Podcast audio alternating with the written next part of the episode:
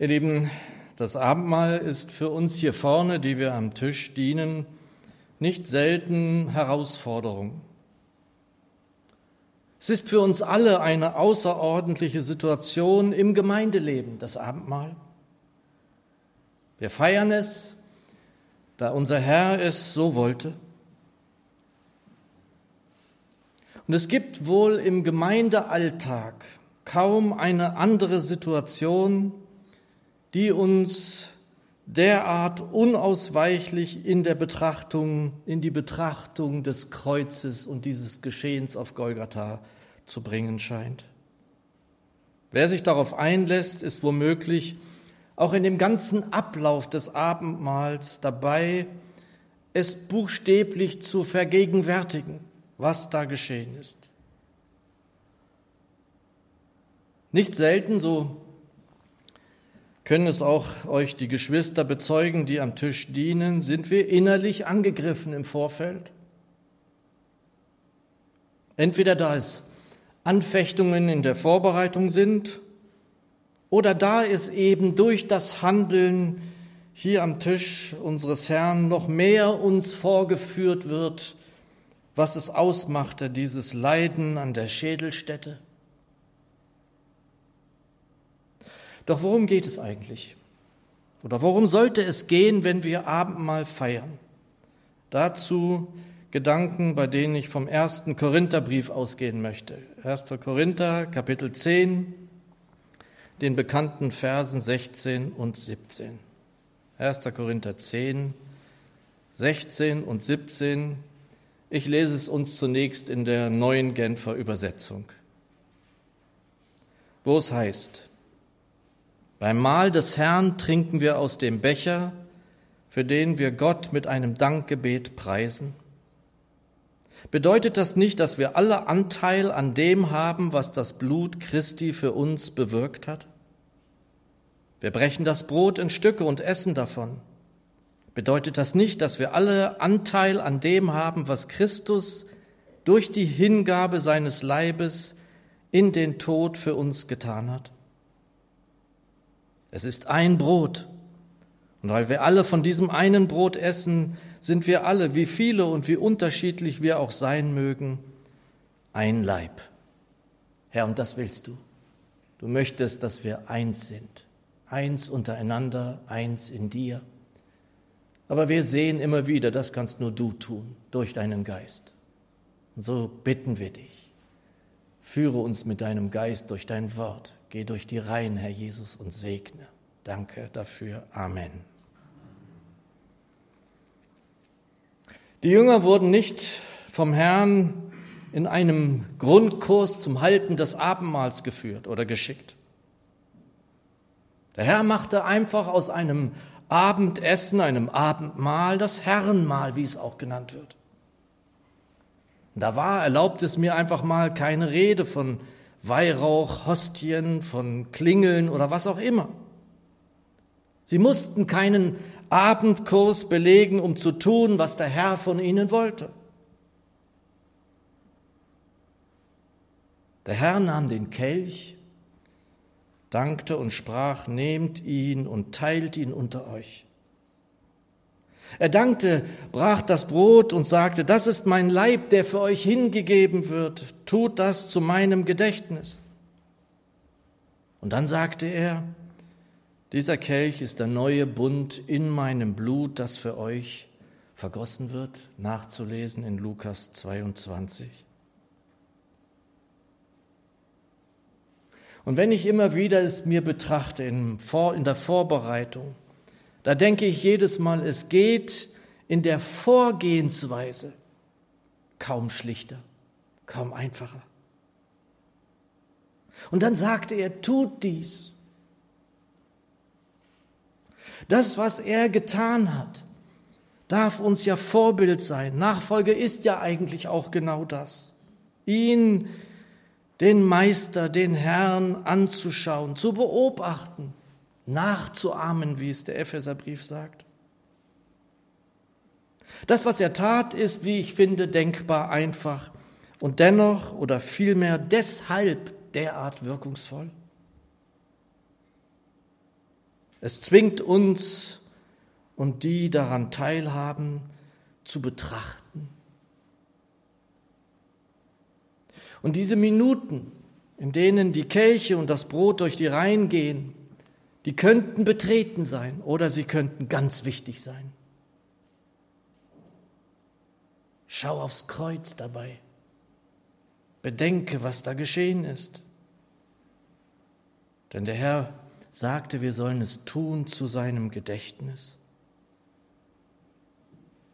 Die gute Nachricht überträgt in Lukas 22, Vers 19, tut das immer wieder, damit unter euch gegenwärtig ist, was ich für euch getan habe.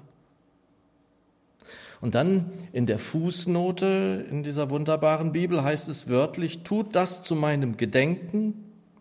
In der Sprache der Bibel bedeutet Gedenken nicht ein bloßes Erinnern, sondern zugleich das Gegenwärtigwerden des Erinnerten. Wir feiern nicht Abendmahl als eine Gedächtnisfeier für einen Verstorbenen, wenngleich es manchmal bei den betretenen Gesichtern durchaus auch so wirken könnte.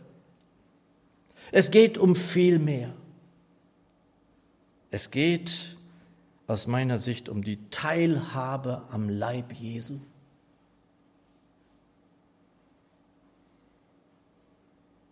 Und liebe Geschwister, ganz sicher ist das Abendmahl, so wie es der Herr Jesus einsetzte, ein intimer Moment gewesen. Ganz sicher. Und auch ein zutiefst heiliger. Er machte also aus einem profanen Abendessen etwas, das kaum zu kleiden ist in Worte. Manchmal finde ich keine Worte dafür. Und seine Worte, das, was er tat, was er war ja so zutiefst persönlich und doch eben für sie alle, dass mir scheint, eigentlich hätte nur er es dieses eine Mal tun sollen und sonst niemand mehr. Und genau das Gegenteil will er. Er will genau das Gegenteil davon.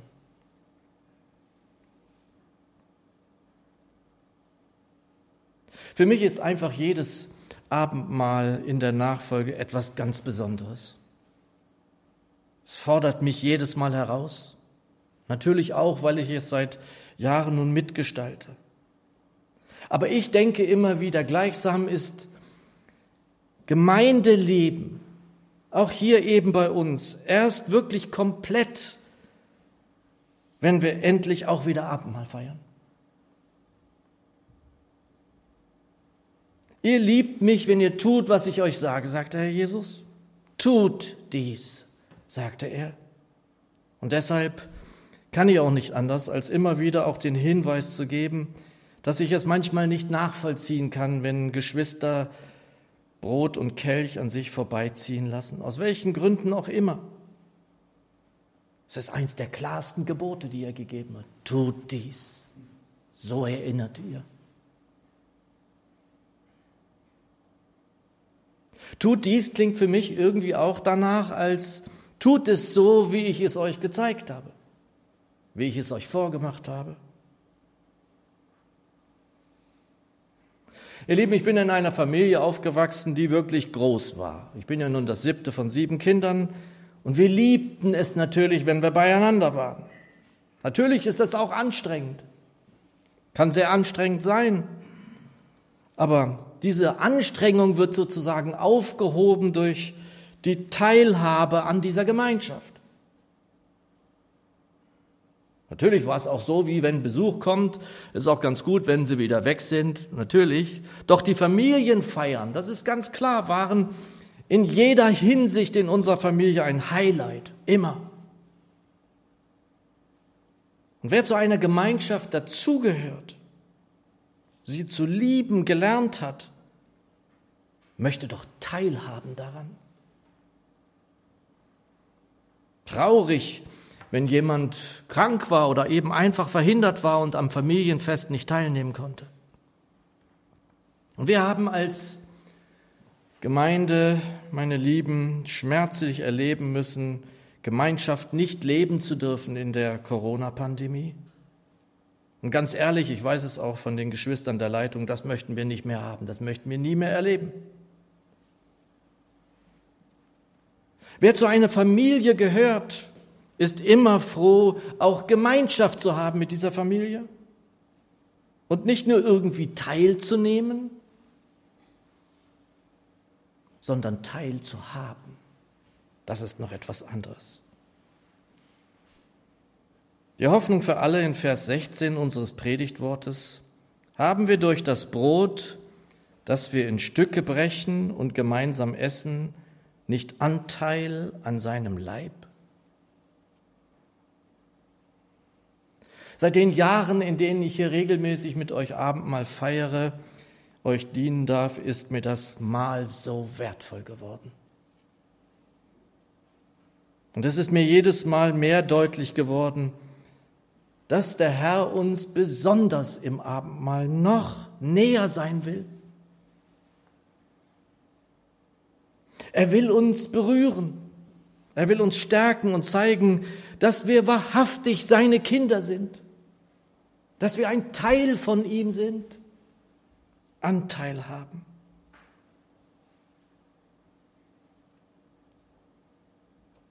Abendmahl ist und darf Feier sein. Es ist nicht Unheil, sondern wir erinnern an ein riesiges Stück Heilswerk. Es ist die Feier des Heils für mich, die Feier der Befreiung von dem Gesetz der Sünde, die Feier des Sieges über den Tod. Es ist die Feier, die uns an jedem Abendmahlsonntag daran erinnern darf, dass der Herr nicht im Grabe zu finden war, sondern auferstanden.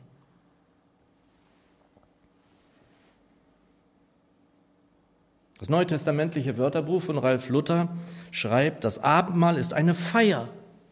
Es ist ein frohes, festliches Mahl. In der alten Kirche hieß diese Feier Eucharistie, das heißt Lobpreis, weil das ganze Mahl unter dem Zeichen des Lobes und der Freude stand. Wie das Volk Israel im jährlichen Passafest der Erlösung aus Ägypten gedenken und Gott darüber preisen sollte. So soll die Christenheit im Abendmahl Gott für die vollbrachte Erlösung von aller Sünde danken und preisen. Und er schließt ab, es ist unbegreiflich, wie die Gemeinde dahin kommen konnte, diese Feier in einer Begräbnisstimmung zu begehen. Das sollten wir so nicht und ich finde es auch nicht, ich empfinde es so nicht. Dennoch ist doch da eben einfach auch eine Andacht unter uns, eben dieses Bedenken, dieses stille werden, dieses Betrachten dessen, was da ist, und das ist gut so und verständlich. Doch es sollte in der Tat eine nicht gelöste Stimmung sein, sondern vielleicht eine erlöste, eine erlöste Art, das Mahl zu feiern. Das ist gut. Wir sind die erlöste Schar, die sich um den erhöhten und dennoch gegenwärtigen Herrn Jesus einfinden um an das zu erinnern, was er tat, was er getan hat.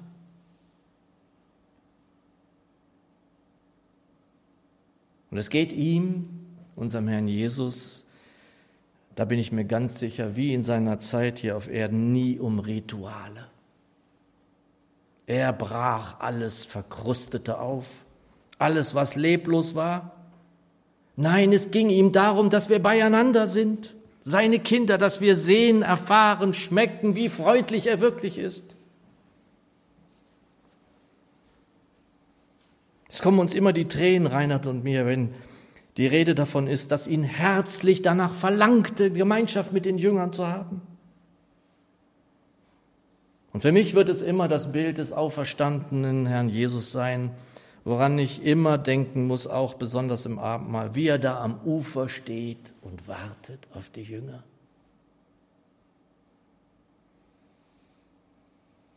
Geschwister, immer wartet er darauf, dass wir Gemeinschaft in ihm leben. Kommt, sagt er, kommt. Und wenn es dann auch manchmal eben nur zwei oder drei sind, dann legt er selbst da seinen Segen drauf, einen besonderen Segen. Er will die Kinder an dem Weinstock nicht nur wissen, er will sie spüren in seiner Gegenwart, ich bin mir sicher. bleibt in mir, ist Mehrzahl, ist Plural, bleibt. Lasst uns als Gemeinschaft auch in ihm bleiben, indem wir freudig an den Sonntagen mit Abendmahl teilnehmen und dadurch Anteil haben am Leibe des erhöhten Herrn. Noch einmal das neutestamentliche Wörterbuch von Ralf Luther. Das Abendmahl ist die Familienfeier der Gemeinde. Ist es so, wie es sein soll, so geht es auch zwischen den Abendmahlsgenossen nah und innig vertraut her.